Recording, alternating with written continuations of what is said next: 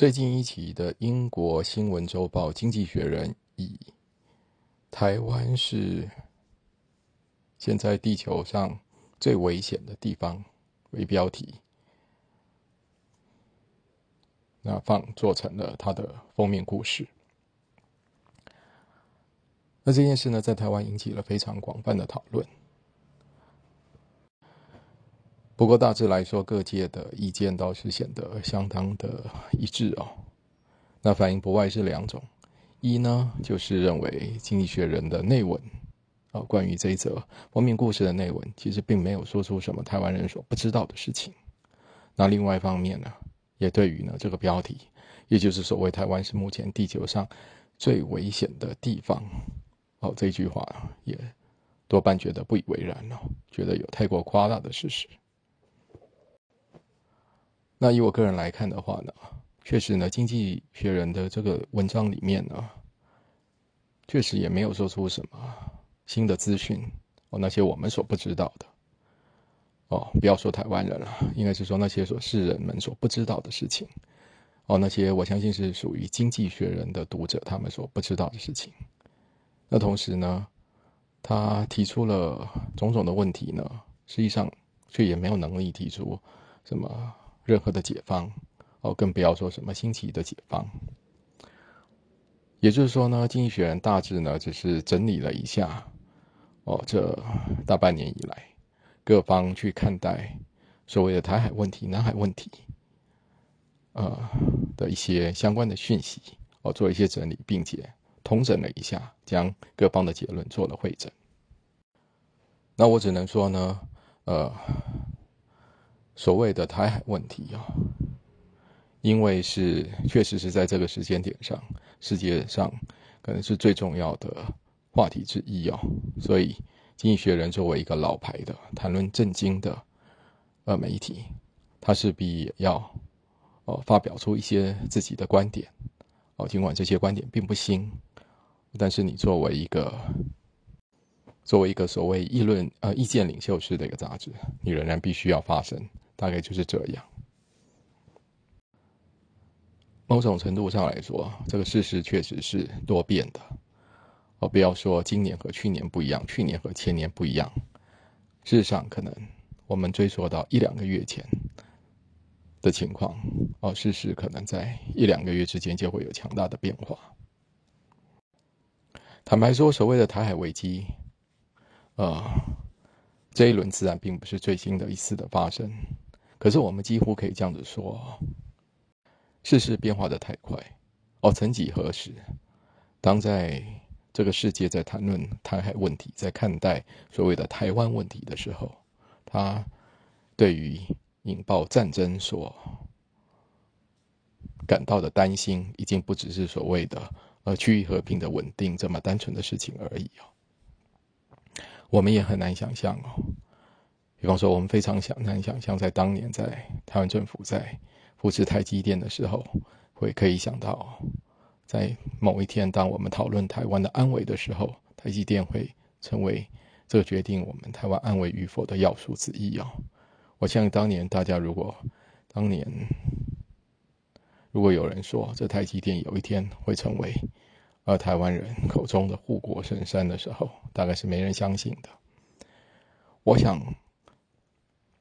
此时此刻，这个世界上，台湾当然不是唯一一个所谓的，呃，可能引起引发危险的地方。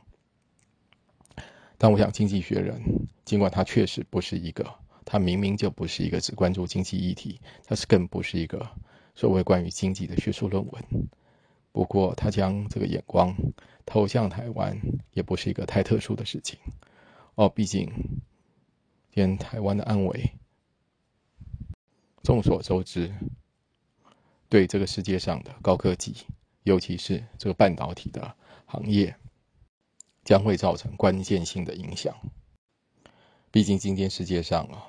台积电在在晶片制造上占有一半的的份额。那甚至在高阶晶片的部分，台积电还占了百分之八十二强。那么一旦呢，这台湾的安危呢出现了变化。这个台积电呢能否正常产出，它将直接的影响了世界的经济。同时，就像经济学人所提出的，这台积电一旦呢不保，其他国家想要追上它，想要赶上它，甚至说想要复制它，不花费数年，甚至是没有办法开始的。不过，对这个议题呢，我自己并没有打算要太深入的去讲哦，因为毕竟我觉得，在某种程度上来说，关于台海，而是否会爆发战争，哦，或者应该这样讲，何时会爆发战争，这实在是一个我们没有太难，呃，去定论的一件事情。可是我关于这个标题，我自己想去说的却是，在此时此刻，这世界上已经发生危险的地方却有许多。我觉得那些更是应该我们所有的呃地球人都应该去关注的事情。而比方说缅甸，哦，缅甸的人民正在为了呃争取自由，正在流血。那缅甸的军政府正在对于抗议群众们进行屠杀，啊，非常残忍的屠杀。但显然哦。因为这个事情，这个世界不断的发生其他的事情。那在这个事件刚爆发的时候，引起了一些关注。不过呢，大概呃，约莫是一个星期以后，大概就被其他新闻盖掉了。我们必须很残忍的说，我们世界就是如此。而对于弱势的人哦，关注的程度啊，通常没有办法持续太久。但是，如果我们用这个标题来说，谁又能说缅甸不是目前地球上最危险的地方呢？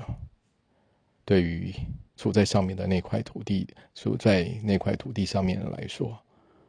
它绝对就是目前世界上最危险的地方，不是吗？另外一方面，印度也应该是此时此刻最不折不扣的世界上最危险的地方，不是吗？在昨天周六，那印度已经有四十万人确诊了新冠肺炎，同时有三千五百人死于新冠肺炎。这不过是一天的数字。同时呢，哪怕是根据最保守的来自印度官方的统计，他们预估这个一天四十万人确诊的数字都还不是高峰。要到下个礼拜才会来到高峰。那至于根据非官方的统计，非官方的预计则认为应该是要两周后才会得到这个疫情的状态才会来到最高峰。预计很可能会是现在的数字的翻倍，也就是一天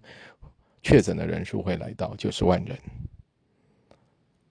那甚至也有专家做了这样子一个说法，说即便是在今天一天内，印度所有人的人就接种了疫苗，使得 COVID-19 的疫情在印度得到瞬间的控制。但是，有十亿以上人口的印度，应该已经有将近一半的人，也就是五亿的人确诊感染了。那坦白说，尽管我们在这里对印度的疫情表示关注，但我们能做的事情实际上都非常的少。哦，大约可以说是没有哦。那不管是以私人的，或者是以政府的名义要提供任何援助，实际上，对在要光要进入印度就已经成为是一件几乎不可能的事情。哦，甚至有的国家，比方说澳洲，直接就对于包括澳洲呃在印度的，包括澳洲公民在内。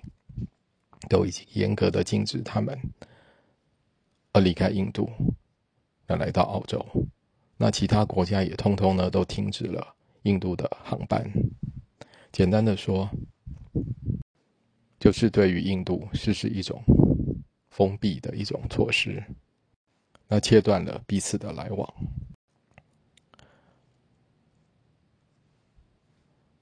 而这样的措施呢，或许可以说是相当的现实。但坦白说，除此之外，几乎也没有什么别的办法。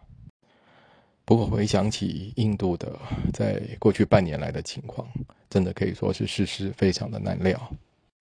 我记得在今年一月的时候，呃，人们还在讨论，因为印度的疫情，呃，他们采取了类似这个封锁，同时执行的非常好的这个封锁的方式，所以事实上印度的疫情得到控制。那当时人们还在讨论，为什么印度呢？这个疫情可以控制的这么好？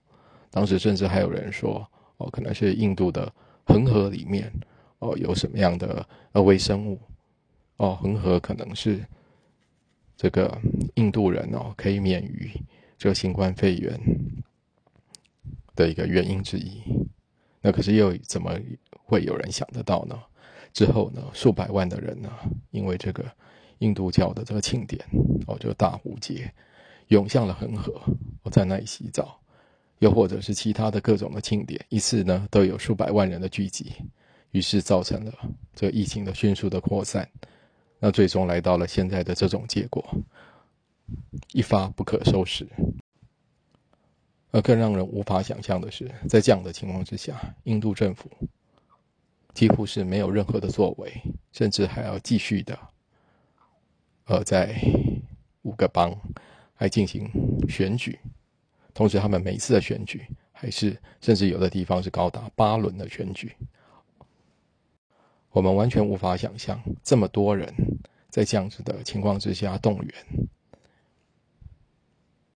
病毒的这个交叉感染跟传播会有多快。所以啦，印度不才是现在地球上最危险的地方吗？可是，尽管知道了这一点，又如何呢？我想说，面对疫情，所有人都不应该心存侥幸。那现在台湾，我们应该很祈福哦，我们的的在这个地方的疫情得到非常好的控制，使得我们免于呃会是否会自己会感染，亲友是否会感染，我们是否会失去身边的人这样的恐惧。哦，我们可以免于遭受这样子一个恐惧。而在这路上，我们走的也并不算是完完全全的平稳，经历都过了潘石建的时间，经历过了呃这个布桃医院的事件，还有我们现在正在经历的这个以华航技师的为首的这个